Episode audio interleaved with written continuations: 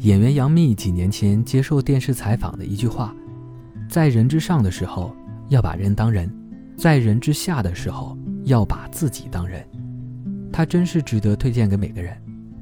杨幂说这句话的时候，应该是出道之后，面临种种争议指责，还处在人之下。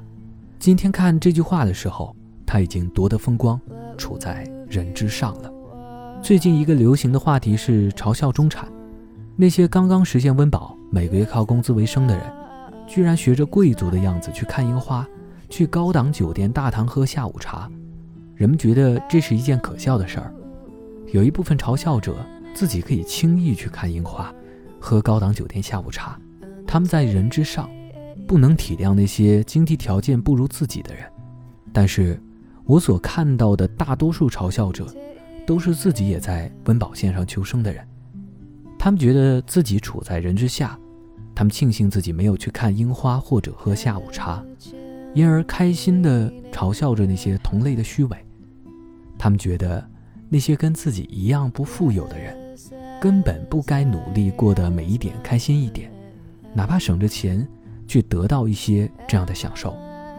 再往前看，有很多人嘲笑北上广的消费升级，发出嘲笑的也是同一批人。他们觉得买昂贵的健身餐或者办健身卡，却在下班后挤地铁、租小房子是很可笑的。有一个词被发明了出来，叫“伪中产”。拆开这个词，它背后藏着的意味是很可怕的。不要追求那些比你生活能力更好的东西，你配不上。用杨幂那句话来分析这两种心态，有些激烈，但再恰当不过了。处在下风的。不把自己当人，处在上风的，不把别人当人。他们根本不知道，比现在生活高出一截的生活，可以让人产生最大的动力，往那个地方狂奔。嘲笑伪中产的人，在历史上有很多同类。电影《外来妹》的主角赵小云和农村姐妹在一九九零年代到广东打工，和同一个村的女孩不同，赵小云不肯安心做女工，她有欲望。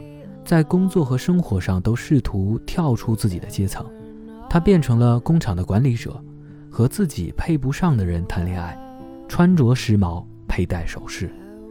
赵小云的姐妹不理解、不支持她，他们的观点是：咱们应该本分。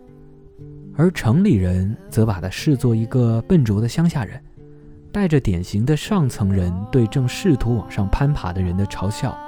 他们正像现在的。中产嘲笑者们，赵小云最后意识到，自己并没有因为穿上洋气的衣服就改变了阶层，她仍然没有安全感，但在电视剧的最后，她仍然决定要昂着头在城市里活下去。这种已经觉醒的上进心，其实是那个年代很多人经历过的，也是现在无数人正在经历的，是那些觉醒的上进心对更好生活的欲望和渴望。让一代代人最终实现了乡村到城市、贫穷到富有的跃升。上进心不该被嘲笑，对更好生活的追求是人们最直接的动力。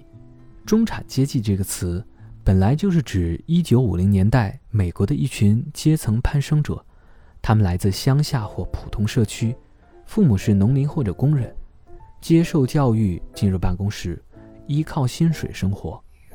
他们是最早被称为白领的一群人，和现在被嘲笑的伪中产是一样的，并不富有，都得通过不停努力来维持安全感，等待一个月又一个月的工资，担心一觉醒来还不上账单。但他们并没有放弃读纽约客名利场，喝星巴克，用大理石装修家门口的台阶，养苏格兰犬以及看樱花。换句话说，在任何时候。他们把自己当人。世界上最早的中产阶级，就是这样一群担心每个月还不上账单，却用大理石装修家门口和看樱花的人。他们处在下风，但仍然昂着头的态度不该被嘲笑。如果你处在上风，别忘记你或者你的父母拿到第一笔钱，开心的买一件呢子大衣的时刻。如果你处在下风，别学着嘲笑那些没放弃期待的人，这很可能是有一天你摆脱下风的最主要也是最常见的动力。永远别做一个嘲笑上进心的人，也别自己失去它。人本来就应该过踮着脚才能够到的生活。